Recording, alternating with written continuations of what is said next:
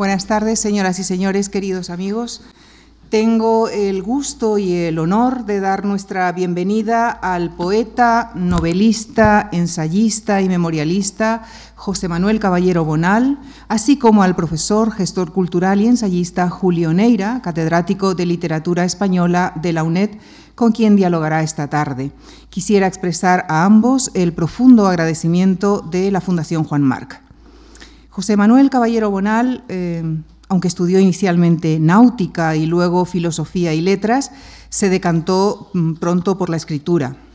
Como poeta, su obra está reunida en Somos el tiempo que nos queda, reeditada y actualizada en 2011, y en este género su título más reciente es Entre guerras.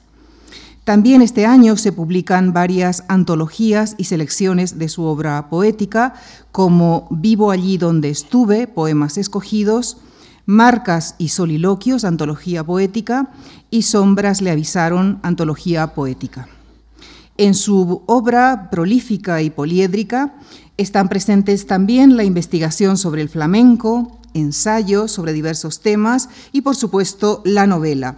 Escribió cinco, entre ellas títulos como Dos días de septiembre, Ágata Ojo de Gato y Campo de Agramante. Ha publicado asimismo dos volúmenes de memorias reunidos en uno solo con el título La novela de la memoria.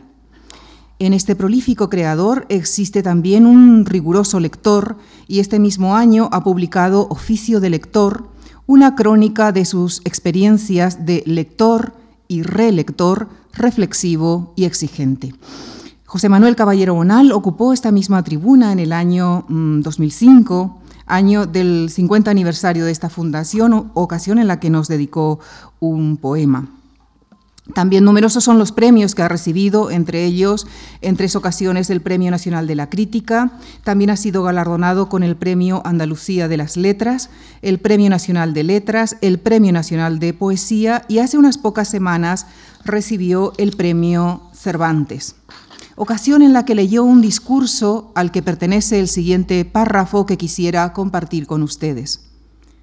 Hablando de la poesía, decía José Manuel Caballero Bonal, cada vez estoy más seguro que la poesía en la que creo, esa que ocupa más espacio que el texto propiamente dicho, me retrata y me justifica.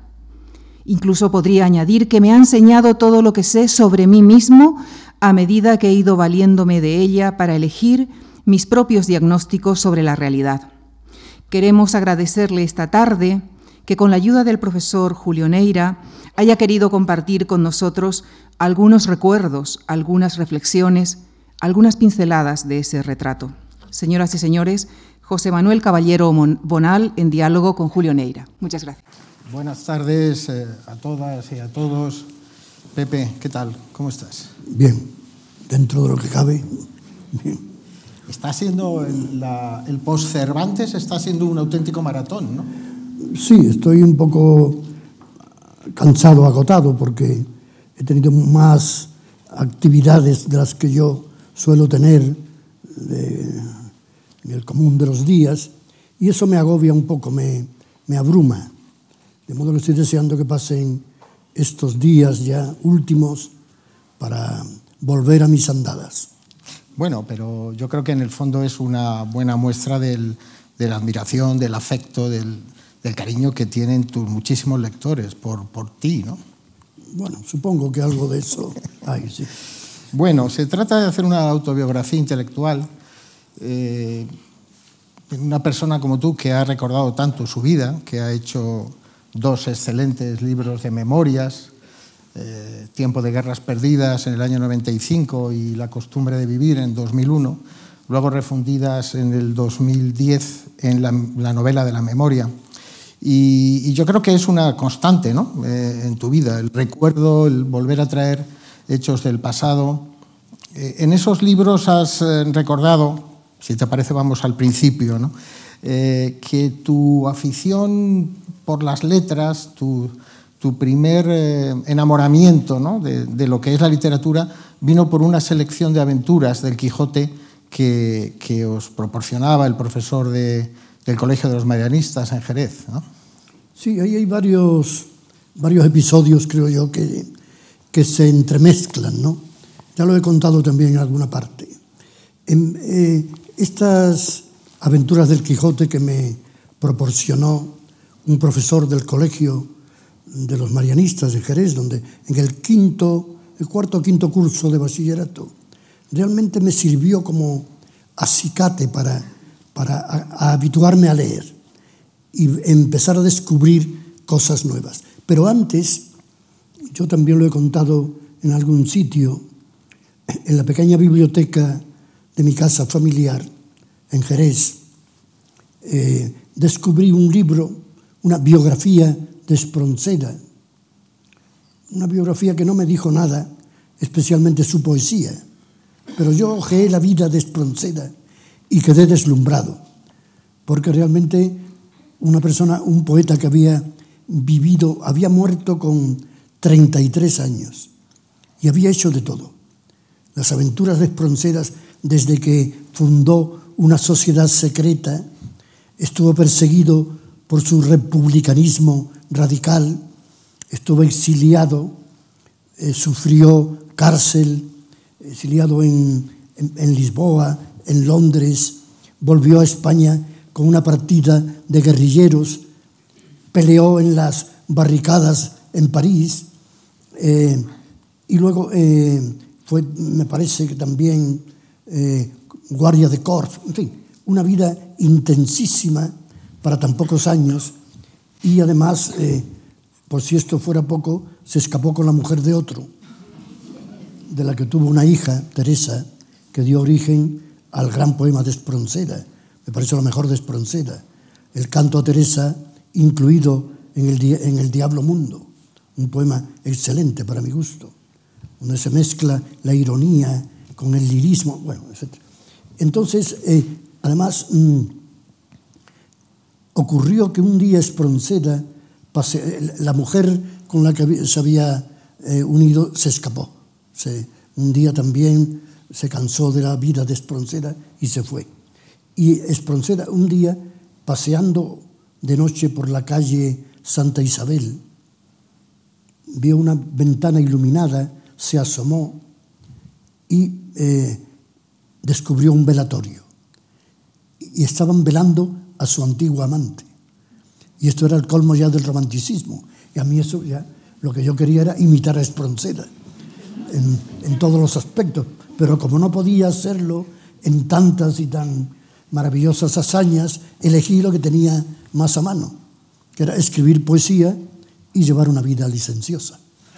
A lo que, a lo que te, em, te aplicaste con verdadera eh, intensidad. Sí, sí. Y cuentas en tus memorias que con Juan Valencia, con tu amigo de, de la juventud, el poeta Juan Valencia, que os, os dedicabais a recorrer las zonas prostibularias de Jerez y hacer todo tipo, todo tipo de, de provocaciones al, al estatus bien pensante. ¿no? Y, pero había en aquella época en Jerez tanta oportunidad de comportarse licenciosamente.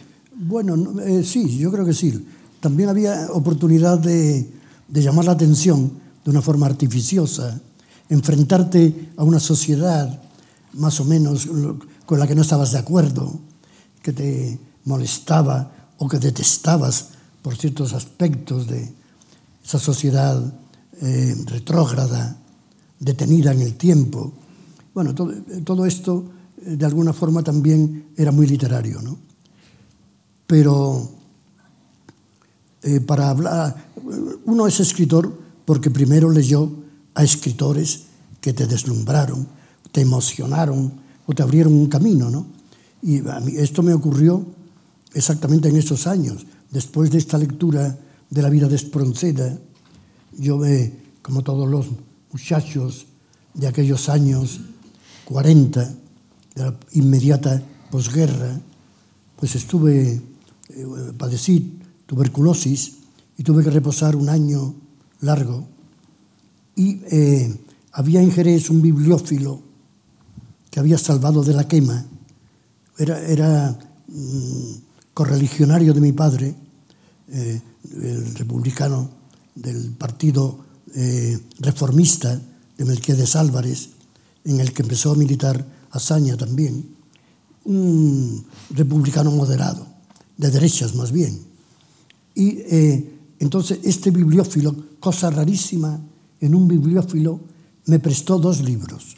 Cuando vio que yo estaba enfermo, que fueron la antología de la poesía española de Gerardo Diego y la segunda antología poética de Juan Ramón.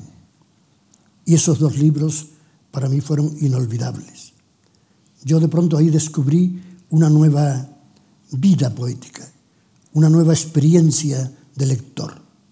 Me introduje en un mundo desconocido, excitante, que me hizo realmente intentar imitar a los poetas del 27 de la antología de Gerardo o a, a Juan Ramón, sobre todo el Juan Ramón de, romántico, el Juan Ramón eh, de mm, modernista romántico, esa mezcla del primer Juan Ramón, ¿no?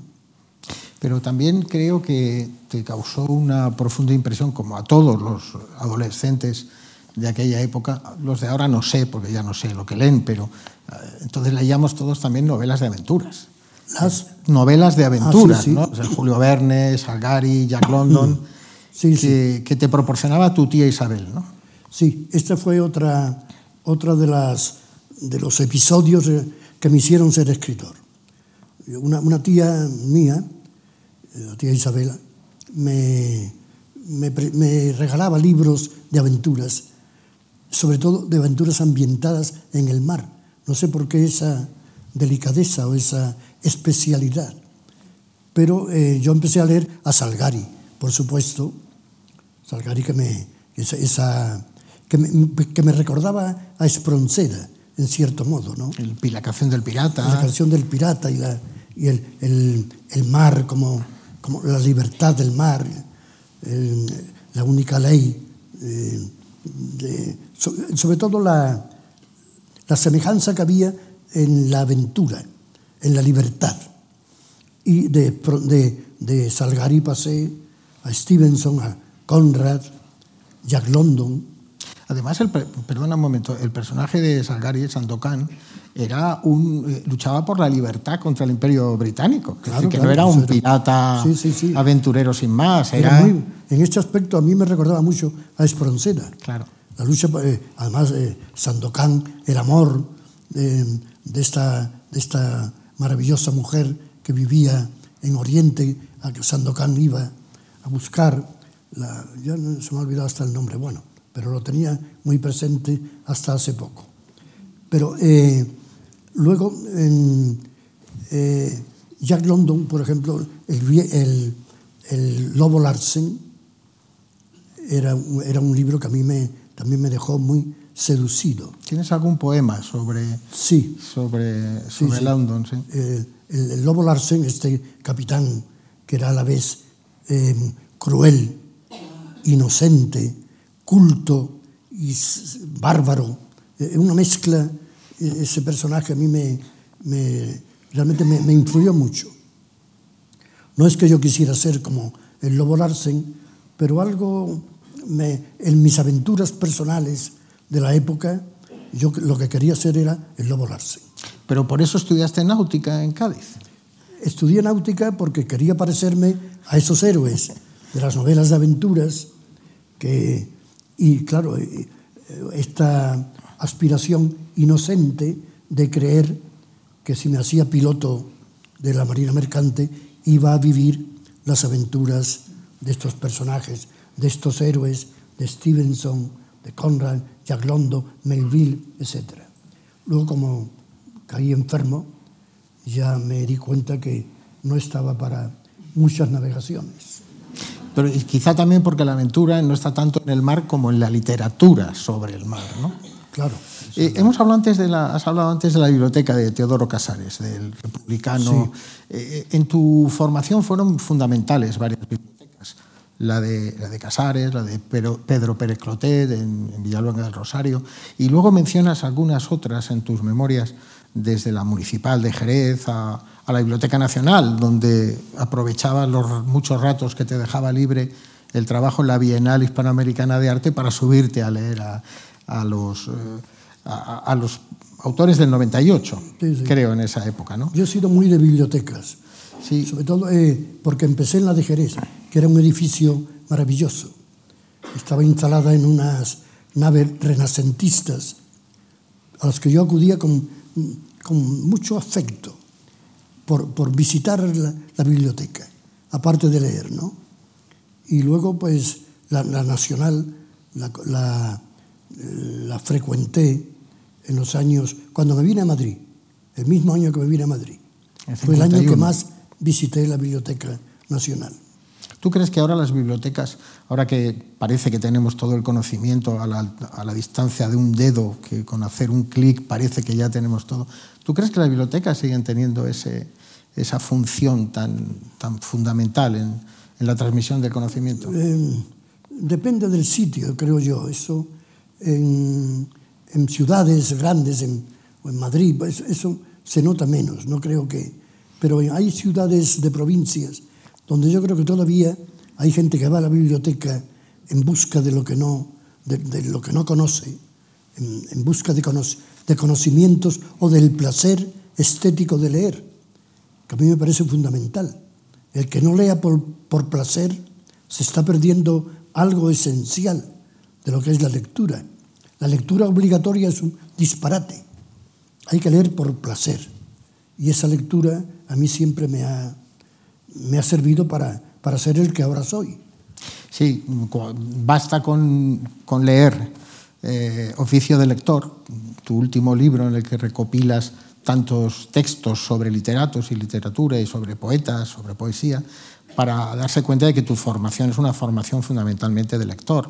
Fuiste oyente en, en, tanto en Sevilla como en Madrid, en Filosofía y Letras, ¿no?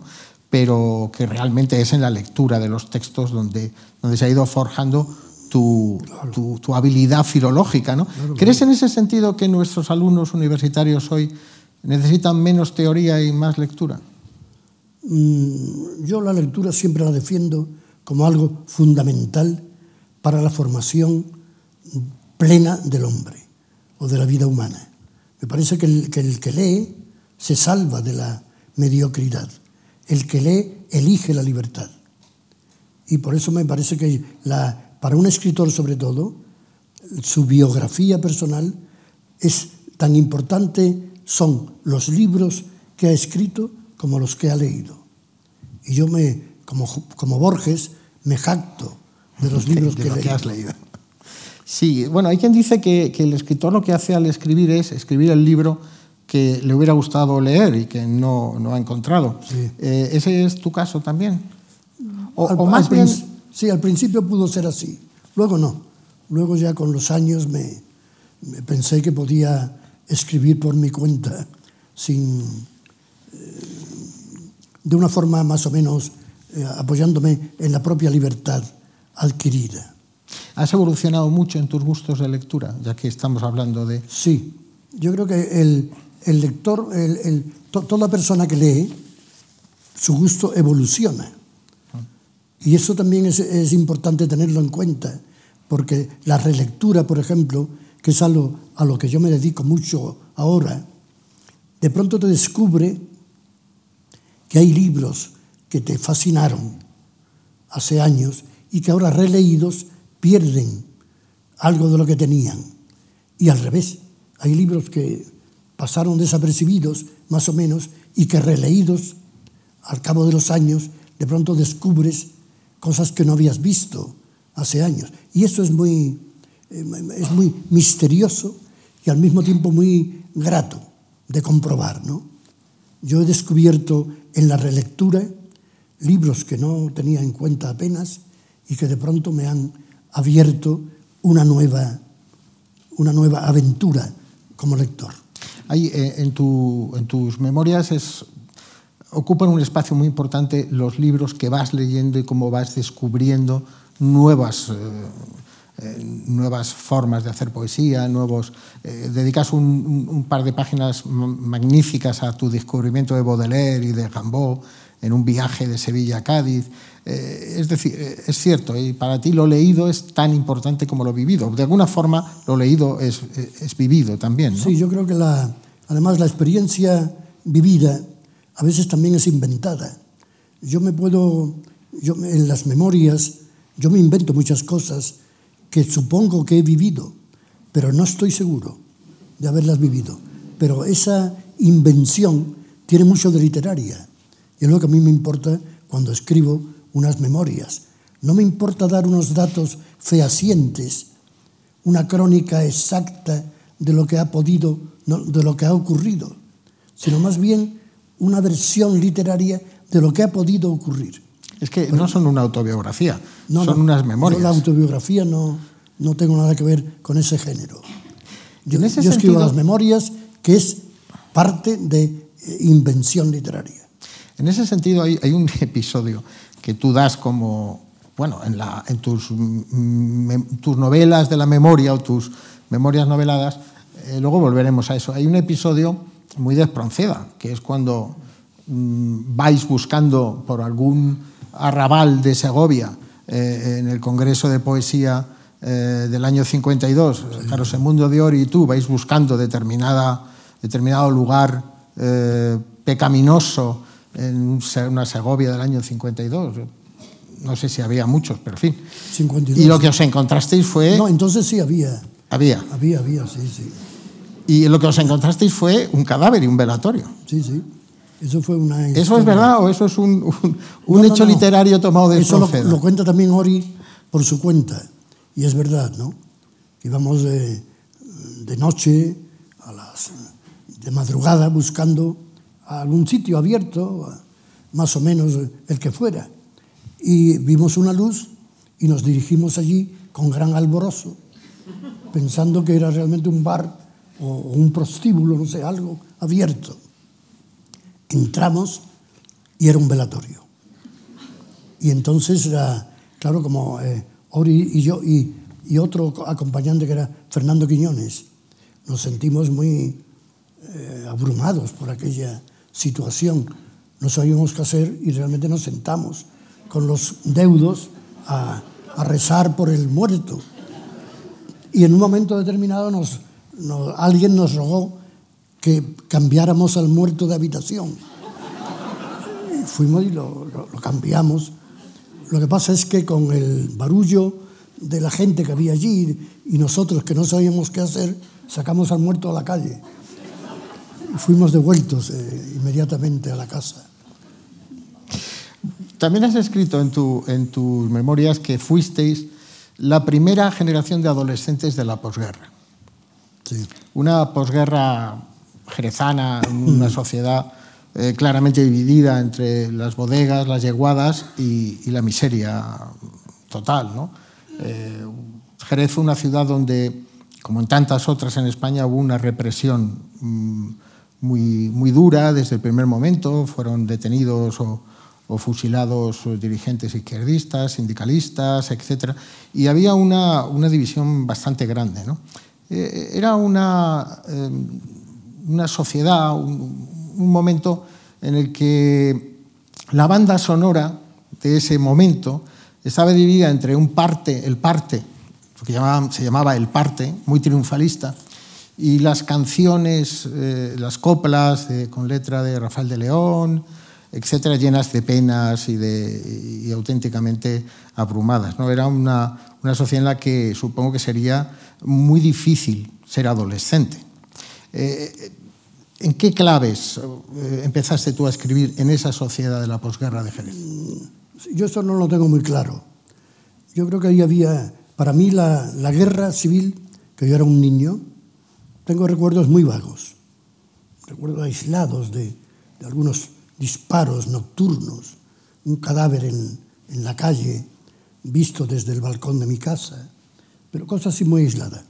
Y luego lo que contaba Juan García Hortelano, que es verdad, que era la elección de la libertad, porque en aquel, en aquel barullo de la guerra de, era cuando uno podía elegir de pronto escapar de la vigilancia doméstica y vivir en la calle tus primeras aventuras. De modo que aquello tenía un sentido. Lo peor, para mi, para mi recuerdo, fue la inmediata posguerra. Cuando yo me di cuenta poco a poco de lo que estaba ocurriendo, sobre todo y como un lema esencial, la persecución por parte del vencedor, la persecución del vencido hasta la muerte. Eso lo, noté mucho en Jerez en aquellos años ya. Y eso fue realmente lo que a mí me hizo reaccionar primeramente pensando que algo estaba ocurriendo que no se correspondía con una mínima coherencia eh, moral. ¿no? Recuerdo también que fusilaron a un médico amigo de mi casa, porque había sido republicano con Negrín, había trabajado en el laboratorio de fisiología con Negrín, y lo fusilaron simplemente por eso. Y este, eso ocasionó en mi casa una, una especie de reacción extraña. ¿Por qué habían matado a aquel hombre bueno, eh, bondadoso, que, que, iba a casa con frecuencia, que hablaba con mi abuelo mucho, salían a, a tomar su café, su copa de oloroso? Y es, eh, todo eso me produjo una impresión. Eh, eso no, lo he contado, pero, pero mal en mis memorias. Yo quería haberme alargado en todo eso, pero no lo conté porque me, me costaba trabajo evocar aquellas sensaciones. Bueno, esa época la has retratado en dos novelas. En la primera, Dos días sí. de, de, septiembre, que es una novela escrita en, en, Colombia. Yo no sé si porque hacía falta esa distancia mm, de, del ámbito, sí. ¿no? Y, y, luego y se publicó, tuvo premio y se publicó en España en el año 62 y luego en, en, la casa del padre, donde también, ya desde una perspectiva más doméstica, más de una familia, ¿no? también mm, evoca recuerdos de esa época. Esas dos novelas que están escritas con una distancia de 25 o 26 años, son mm, dos maneras de hacer una catarsis personal de toda aquella época y, y de ajustar un poco cuentas con... En cierto modo sí. Claro, yo quería recuperar esa historia personal y, como dicen los psiquiatras, objetivarla, es decir, contarla para liberarme de los fantasmas de, de todos aquellos años. ¿no? Y lo hice en parte, pero sobre todo en dos días de septiembre. Dos días de septiembre sí fue un, un ejercicio de, de curarme de obsesiones por medio de la terapia del, del, del psiquiatra, de, de contar lo que había ocurrido. Y eh, en esa novela yo no exagero para nada lo que ocurría en Jerez en aquellos años, donde la, la frontera social entre una clase dominante y el resto de la población era muy ostensible. Allí era, se veía perfectamente los que dominaban la tierra y los que no poseían la tierra ni nunca llegarían a poseerla. Pero no es una novela de buenos y malos, ni mucho menos, ¿no? Pero sí es una novela donde eh, ese contraste, ese choque social se manifiesta en la propia injusticia de la vida cotidiana que yo narro una, con un sistema con el que yo ahora no estoy conforme, que es un, un sistema realista de diálogos, más o menos mm, simplistas, copiando la realidad, cosa que ahora yo literariamente no me parece que sea un camino acertado. La literatura no es una copia de la realidad, sino una versión, una interpretación de la realidad. Bueno, pero esto ya lo hemos hablado más de una vez. Yo como lector me vas a permitir que discrepe. Yo creo que es una novela en la que estoy de comprendo perfectamente que tú tengas esas salvedades eh, desde la perspectiva actual, pero es una novela que, eh, junto con, con, Tiempo de Silencio, marcan, yo creo, un hito muy importante. Es una novela donde además eh, las técnicas del objetivismo de la novela francesa también se ven, ¿no? porque hay una descripción de la realidad como como muy aséptica, mm, sin, sin sí. una... Es decir, no, no, es una novela de tesis, lo que sí eran muchas de las novelas sociales de la época, ¿no? las de Ferres, las de López Pacheco, etc. Eh, tú, planteas un, tú planteas cómo es la realidad y no tuvo problemas de censura esa novela, curiosamente. Porque no se notaba una carga... Eh, no, el censor del turno no, pues no se dio cuenta de nada. Claro. Bueno, estabas describiendo lo que pasaba y como era eso lo que pasaba, pues lo dejó pasar sin ningún problema. En algún poema, en, yo creo que en Diario de Argónida, libro ya del año 97, hay una, una reflexión sobre, sobre cómo mm, tú en esa juventud no te dabas cuenta de lo que, de lo que estaba pasando, no, no reaccionaste hasta más tarde. ¿no? Y hay algún poema en el, que, en el que hay una especie de lamento por no haberse producido una catarsis antes. ¿no? Pero realmente la realidad es, es difícil salirse de la realidad. Por eso quizá tu, desplazamiento a Madrid, salir de Jerez, primero a Sevilla y luego ya a Madrid, fue necesario para, para ver las cosas con una cierta perspectiva. Sí, algo de eso hubo. Pero tampoco yo estoy muy convencido de que, de que no me diera cuenta yo del todo de lo que ocurría. Yo eh, cuento que cuando yo me di cuenta de verdad, o cuando yo desperté políticamente a la realidad española, fue cuando ya me vine a Madrid. Y, y me conecté con amigos, con Dionisio Ridruejo, con eh, el grupo aquel de entonces, Juan Benet, Pepín Vidal, eh, esa gente que estaba organizando un partido socialdemócrata. Bueno, pero eh, yo, cuando yo hice el servicio militar, que lo hice en las milicias navales universitarias, embarcado dos años, dos veranos, yo empecé entonces a, a alarmarme por ciertas consignas castrenses por la vida, por lo que nos hablaban los mandos de militares, que a mí me parecía que, era, que no tenía sentido todo aquello, que era un, una pérdida de tiempo y un trabajadero inútil. Y eh, ahí tomé yo conciencia, de alguna forma, de lo que estaba ocurriendo, de que yo no pertenecía eh, a, lo que pertenecía a mi familia, sobre todo la parte materna, que era al bando de los vencedores, sino que poco a poco me fui pasando al otro bando. En eh, tus novelas, las escribas donde las escribas, siempre se desarrollan en un, en un ámbito geográfico que tú has trascendido a mito, pero que realmente es un ámbito geográfico que, que podemos señalar en, en, un triángulo entre la sierra o Arcos, la zona de Arcos, eh, Sanlúcar, con el Coto de Doñana y eh, toda la noche oyeron pasar pájaros en la bahía, más o menos el puerto de Santa María. Ese triángulo, te has dado cuenta que es el del ámbito de la denominación de origen de los vinos de Jerez. Sí. Yo soy muy aficionado a los vinos de Jerez. es no, no solo conozco los vinos, he escrito sobre los vinos, aparte de consumirlos.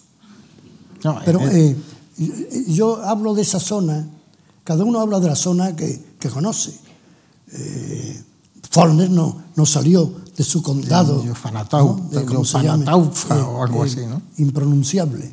Eh, ahí García Márquez, este, todo lo que ocurre ocurre en Macondo.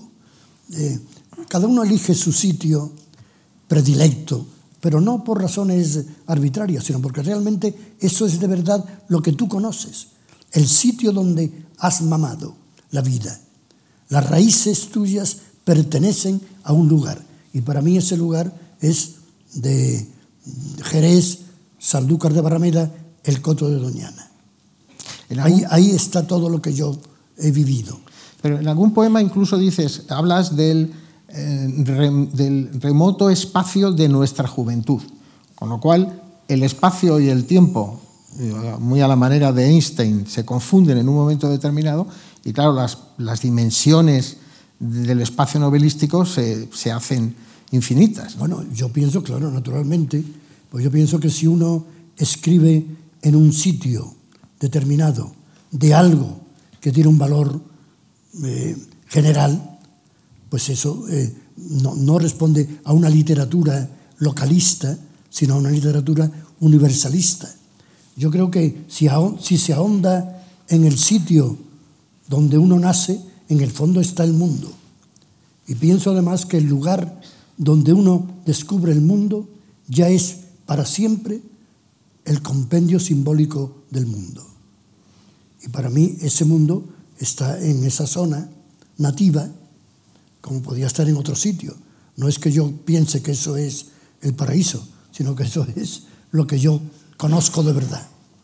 Sí, y además, eh, como antes decíamos, eh, casi toda tu literatura, incluso la ensayística, has hablado del libro sobre el vino, tienes un libro sobre el baile andaluz, otro sobre el cante, otro sobre, sobre la geografía de la provincia de Cádiz, otro sobre la Sevilla en tiempos de, Cervantes, es decir, eh, y luego hablaremos del flamenco. Eh, eres un, un autor que ha buscado mucho, ha ahondado mucho en la memoria personal en la memoria mm, trascendida a ficción, como antes decía. ¿Cómo opera ese mecanismo, ese procedimiento de creación que a partir de la memoria se trasciende ficcionalmente en una obra literaria? Bueno, yo pienso, para mí la memoria es el factor desencadenante de toda acción literaria. Si yo no tuviera memoria, no sabría escribir. No porque carezca de imaginación, que también puede ser, sino porque realmente en la memoria está todo lo que yo conozco y todo lo que yo puedo contar de mi vida y de la vida de los demás. Entonces, claro, a partir de esa memoria, yo me, no es que reproduzca literalmente lo que he vivido, sino que a, a partir de la propia creación, a medida que creo una obra literaria, me voy inventando una realidad. Y esa realidad se modifica a través de las propias necesidades de la creación. Yo no copio nunca la realidad, la interpreto, la deformo. Hay un, en un poema mío digo algo así como, eh, refiriéndome a Picasso, precisamente, digo, no sin ser, no sin ser deformada, puede la realidad exhibir sus enigmas. Pues Así es. Eso está muy bien. ¿eh? ese es un poema magnífico. Lo curioso es que eh, la literatura memorialística suele ser un ejercicio eh, de perspectiva amplia, es decir, que los autores cuando, cuando hacen este tipo de, de, literatura, por lo general es cuando ya han, han llegado a la madurez, etc. Pero tu segundo libro se llama Memorias de poco tiempo. Y ahí hay un poema que se llama Todo lo que he vivido, donde, que, podría, pues por el contenido, parecería escrito por una persona que ha vivido una larguísima vida y está escrito, o publicado, mejor dicho, con 28 años. ¿no? Es decir, que eso es lo, como desde el primer momento ese ejercicio de memoria y de, de análisis de la, de la, realidad vivida a través de la ficción, como tú has, acabas de explicar, desde un primer momento es el, deus ex máquina, ¿no? el, germen creador. Sí, bueno, yo cuando hablo de este, de este tipo de cosas relacionadas con mi propia actividad de escritor o con mi propio sistema de creación literaria, pues yo a veces me puedo confundir.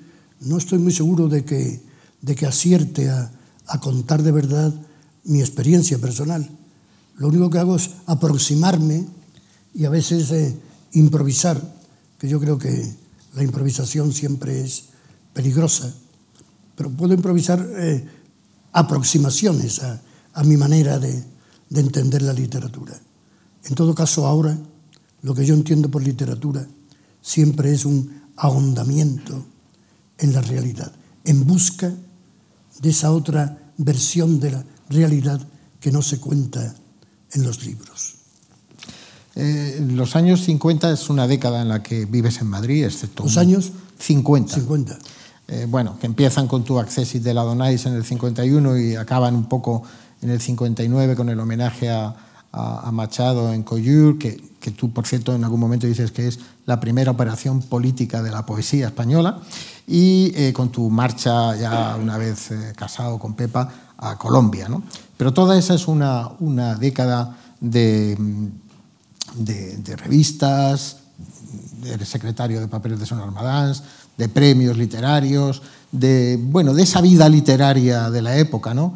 de Café Gijón, de las tertulias, etc. Eh, sobre el famoso grupo del 50, yo ya sé lo que opinas, que es que realmente no era un grupo poético, sino un grupo de amigos que tenían la misma, eh, la misma necesidad de reaccionar ante una eh, sociedad, bueno, ante una dictadura y una sociedad muy opresiva, con una situación de penuria económica mm, que en ocasiones has, has experimentado de una manera bastante cruda. ¿no? Mm, no hay, por tanto, lo que podemos, de una manera más divulgadora, llamaríamos una generación poética, pero sino voces, voces muy distintas además. En, tu, en, la, en el discurso de aceptación del premio Cervantes, que ha mencionado antes Lucía, eh, hiciste una, una, emocionada mención, un recuerdo a, a, a, los que ya no están, de aquel, a tus amigos de aquella época ya no están. De entre ellos, ¿a cuáles has admirado más como poetas? ¿Con, con, con qué poesía de, de, de, de, ellos te identificabas más? Sí. Como lector. Ese grupo es, eh, que era, no es homogéneo, no, no. ni mucho menos. Es una promoción, no es una generación. Es un grupo dentro de una generación. Había otros poetas que yo aprecio quizás más que a los que figuran canónicamente en el grupo, como Gamoneda o, o Luis Feria, Manuel Padorno, que son poetas que yo estimo mucho y que no, no estaban en el retrato, en la, en la foto. Pero eh, a mí me parece que ese grupo nos unía, éramos amigos, sobre todo los catalanes que venían a Madrid, o cuando íbamos a Madrid, de Madrid a Barcelona, nos reuníamos con frecuencia, eh, trasnochábamos, teníamos muchos, muchas cosas comunes.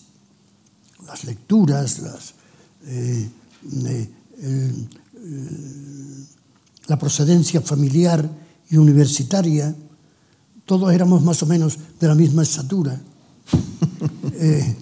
y además, como, como decía Ángel González, aportamos a la literatura de aquellos años una nueva manera de vivir y de beber.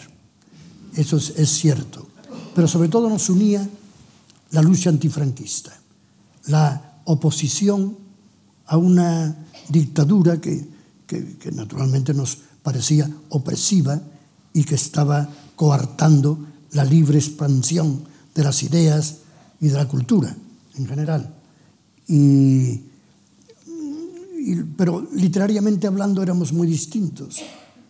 Yo, eh, yo tengo mucho más que ver con, con Malente, con Barralo, con Gamoneda, eh, con Claudio Rodríguez, pero no tengo mucho que ver con Jaime Gil de Viedma, con Ángel González, José Agustín Goitisolo.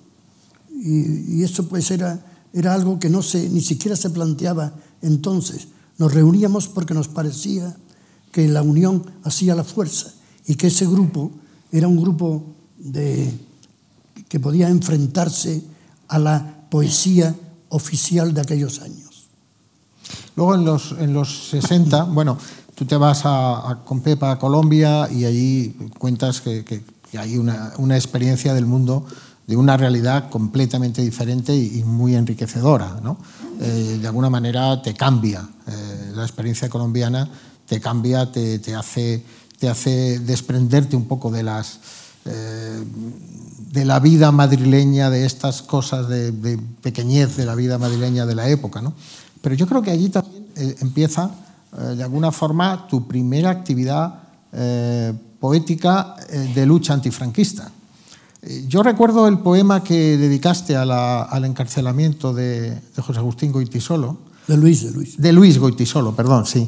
El año 61, El Patio, que publicaste en un periódico de Bogotá, con la mención de que era, estaba dedicado a... Un poema mediocre. A, esa época. No sé si es mediocre o no, pero es un poema que me parece significativo porque es el primero que publicas, si bien en, en Colombia, y luego llegarían los, los eh, poemas de Pliegos de Cordel en el año 63 y la actividad pública eh, declaradamente eh, de oposición antifranquista. ¿Cómo has encontrado ese poema?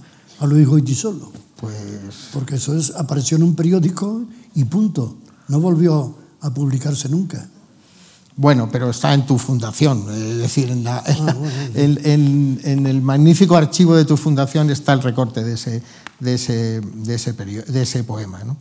Y luego llega, eh, llega la actividad. En el año 66 eh, diriges una asamblea en una facultad de la Universidad Complutense y se te impone una multa gubernativa y decides, junto con otro grupo de personas, entre ellos Dionisio Ridruejo, que no vas a pagar la multa y que prefieres ingresar en, en la cárcel de Carabanchel.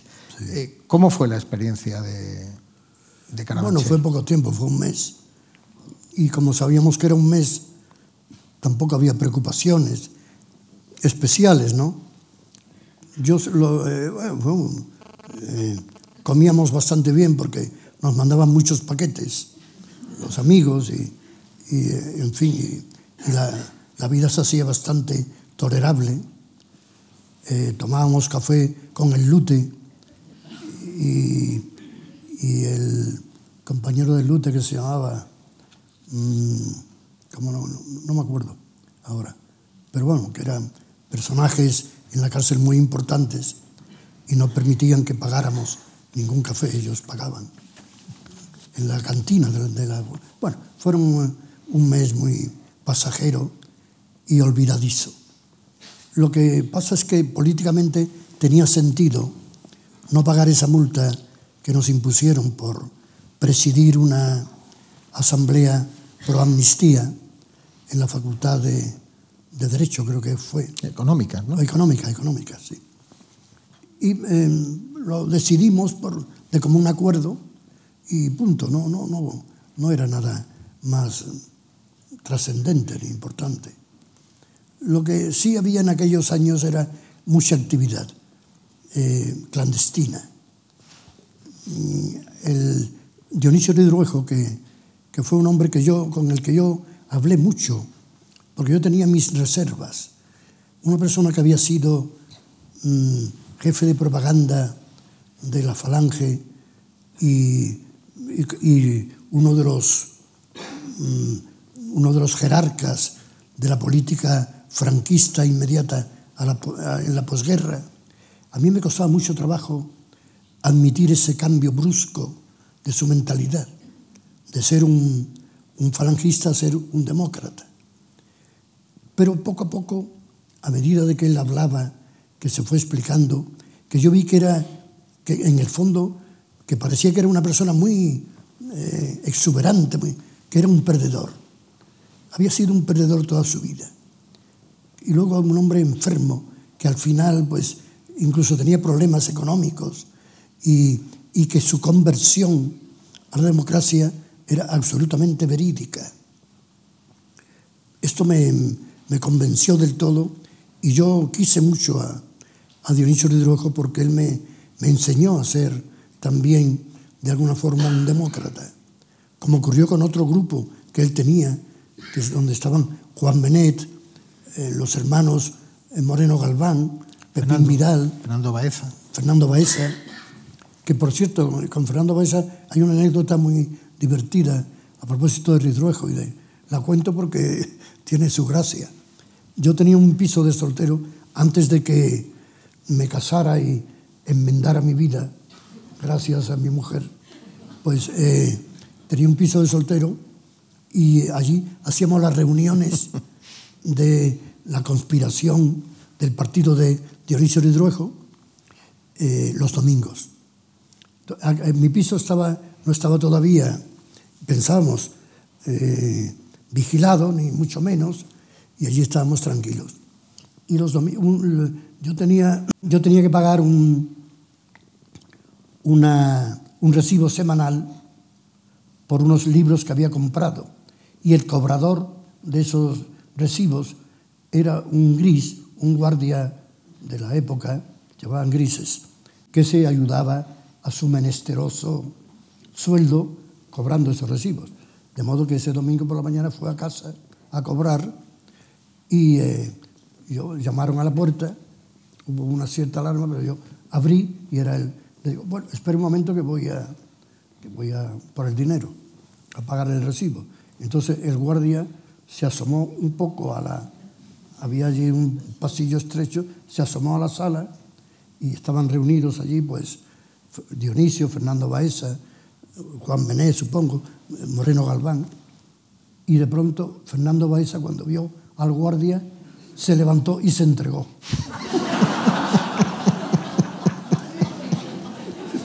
y claro, el guardia no sabía qué hacer, ya que yo no sé cómo se solucionó. El guardia creyó que era una broma, no sé qué, y se fue. Pero la anécdota... Es buenísima. Hemos dejado antes un poco aparcado el tema del flamenco. A mí me gustaría, porque, eh, bueno, tú has contado que, tuviste mm, pinitos con la pintura y que en el año 52 eh, hiciste, bueno, te gustaba pintar, dibujar, pintar, etcétera, ¿no? Pero de, tu relación con la música nada has dicho. Además, sabemos que has tenido, tuviste problemas de, oídos, etcétera. Y sin embargo, eh, tu labor como musicólogo o como flamencólogo o como o como recuperador eh, de los restos, de los vestigios más puros del cante flamenco ha sido extraordinaria. A mí, a mí mm, no me parece exagerado comparar la labor que tú hiciste en los años 64 al 66, más o menos, o incluso más, con la que, con la que hizo Menéndez Pidal a principios de siglo, recopilando y recuperando los romances tradicionales españoles, porque fuiste por toda Andalucía, por, por eh, ventas, casas de vecinos, eh, lugares eh, dedicados más o menos subrepticiamente a, a este tipo de, de, artes casi clandestinas en aquel momento, en algunos, y recopilando y recogiendo y grabando un, un material que posiblemente se hubiera perdido sin, sin esa labor. Sí. Tu archivo del cante es algo absolutamente extraordinario. Sí, yo de eso estoy orgulloso. Me parece que es un trabajo que fue fecundo.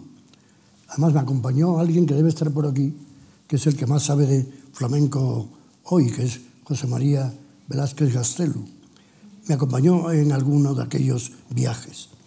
Yo, yo hice unos viajes previos de inspección buscando a cantadores anónimos, porque a mí el flamenco me atrajo, sobre todo porque era un, una expresión artística marginal, propia de, de, unas pocas casas de gitanos de la Andalucía la Baja, entre Sevilla y, y Cádiz.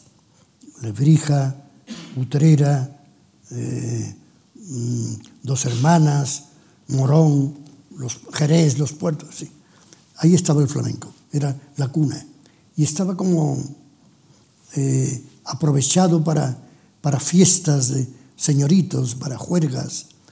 Eh, los cantadores malvivían de aquella manera tan, tan precaria, tan humillante, esperando que los contrataran para, para ir a cantar de noche, aguantando las impertinencias.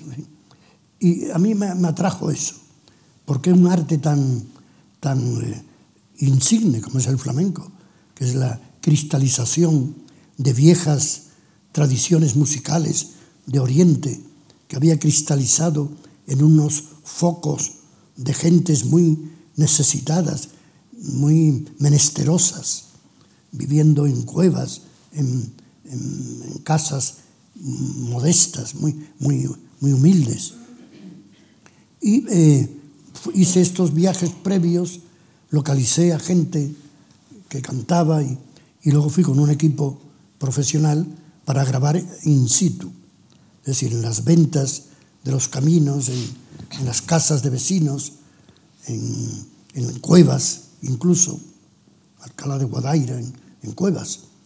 Y claro, ahí salvé del exterminio pues una serie de ejemplos magistrales de viejos cantadores que se hubiera perdido su ejemplo si no se hubiera conservado en este archivo que se publicó en el año 60 y, 68, ¿no? 66, 68, eh, en discos microsurcos de aquella época.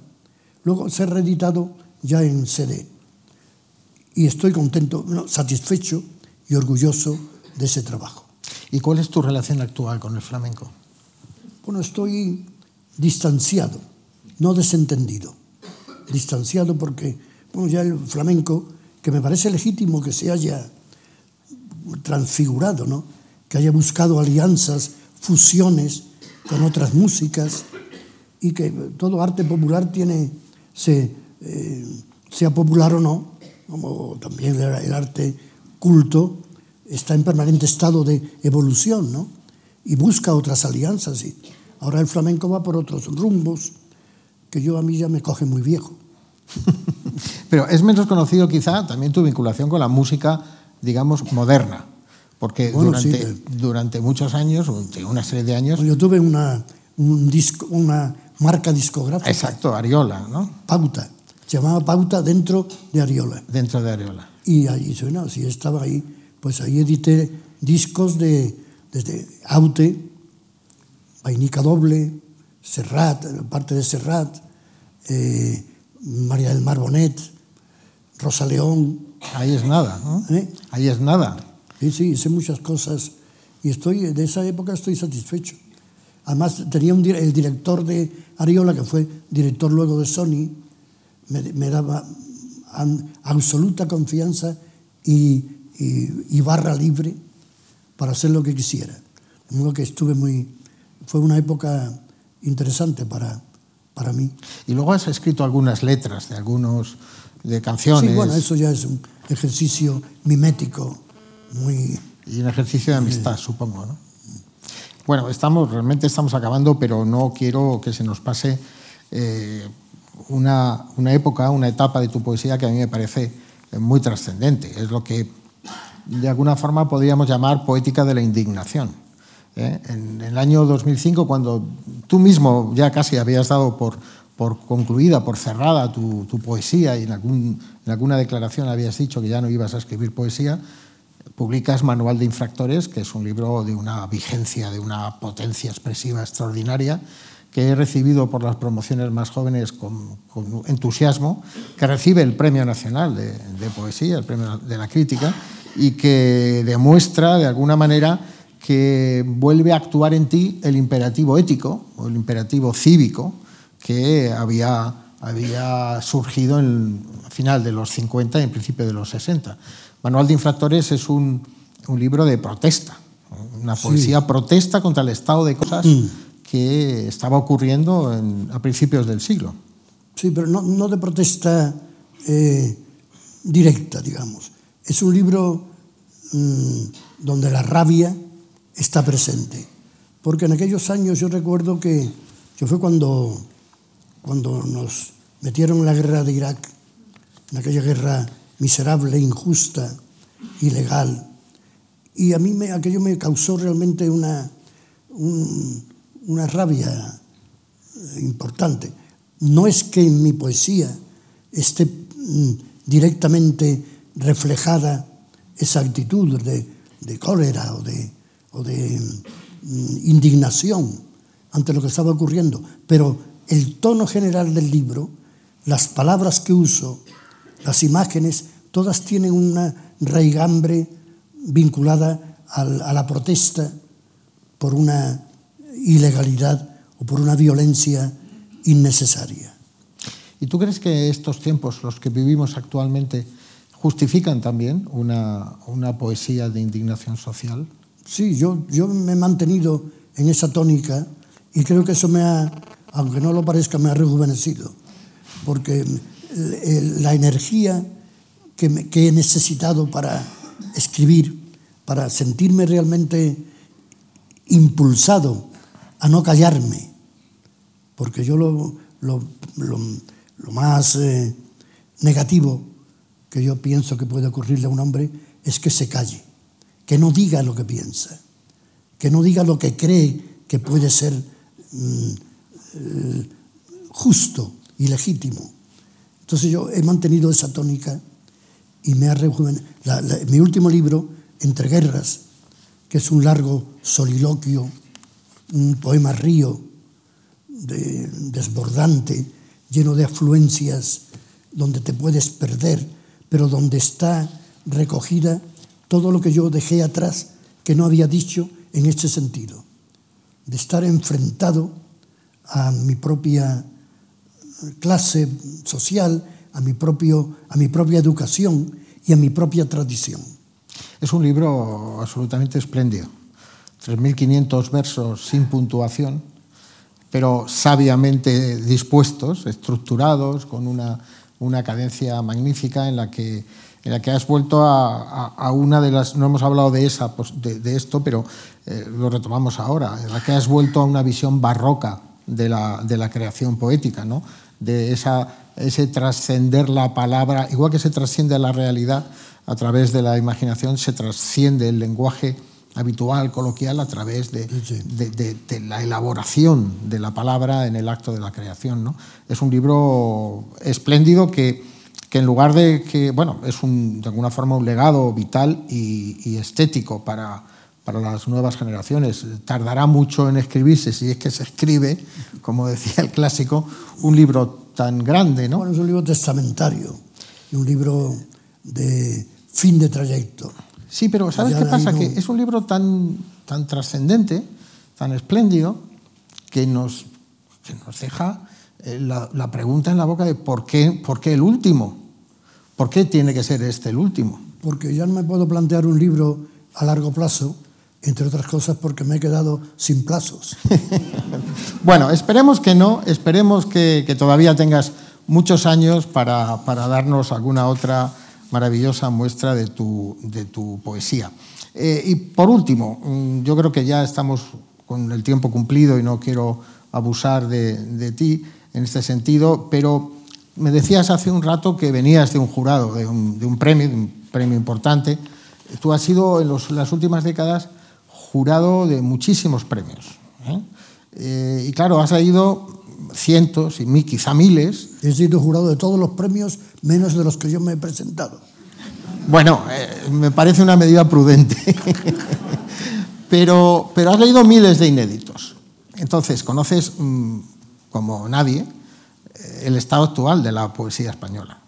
¿Cuál es, aunque sea de una manera breve, cuál es tu diagnóstico actual? Bueno, yo creo que hay, la, hay mm, me parece importante recalcar o resaltar que hay poetas que están intentando nuevos, nuevas búsquedas en el simbolismo.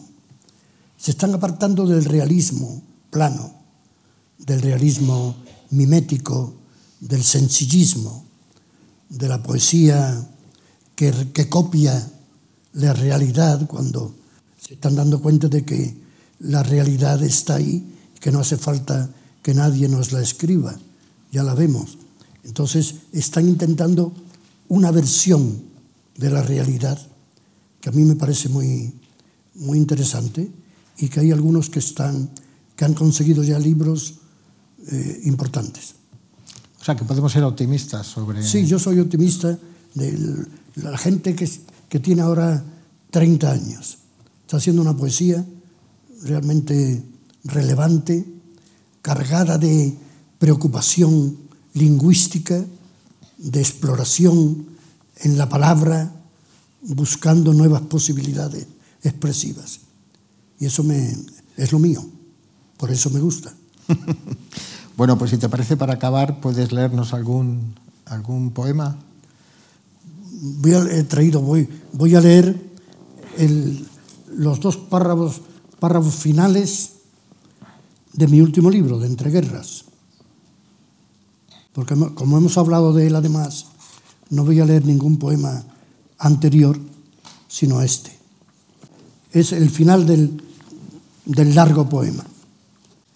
No sé si finalmente podré sobrevivir a las plurales índoles del miedo, los miedos inducidos, los miedos oriundos de alcurnias impensables, los miedos olvidados, los largos, los ingentes, los acérrimos miedos olvidados que regresan con uñas conocelos para reabrir el pozo de la desazón. Los rigurosos miedos que tanto se parecen al ejercicio de la valentía y todos esos miedos mudables, subalternos, la salud, la justicia, el desamor, la soledad, la muerte, la maquinaria de la vida que ocurren de repente en la martirizante esquina de la fragilidad. Tengo miedo ahora, madre, miedo de llegar, de no poder llegar. Tengo miedo de lo acumulativo y lo disperso, de no callar, de estar callado, de la memoria, de la desmemoria, de lo inminente, de lo alejadizo, de regresar ya anciano hasta tu vientre, madre, de perderme en las equidistancias de todos los pretéritos y, oír allí definitivamente la voz universal que alienta en lo más íntimo.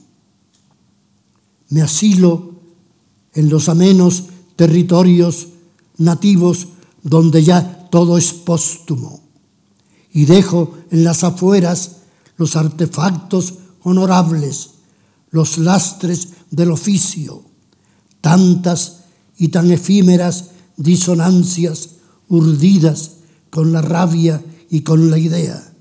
Me alejo de mi nombre.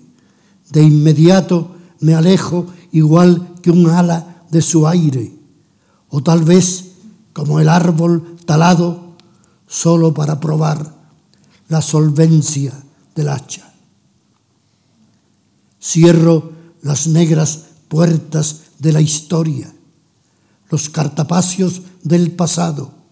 De todo lo demás no queda nada, apenas el guarismo desigual y restricto de unas privadas entreguerras, el monocorde olvido, el tiempo, el tiempo, el tiempo. Mientras musito, escribo una vez más la gran pregunta incontestable. Eso que se adivina más allá del último confín es aún la vida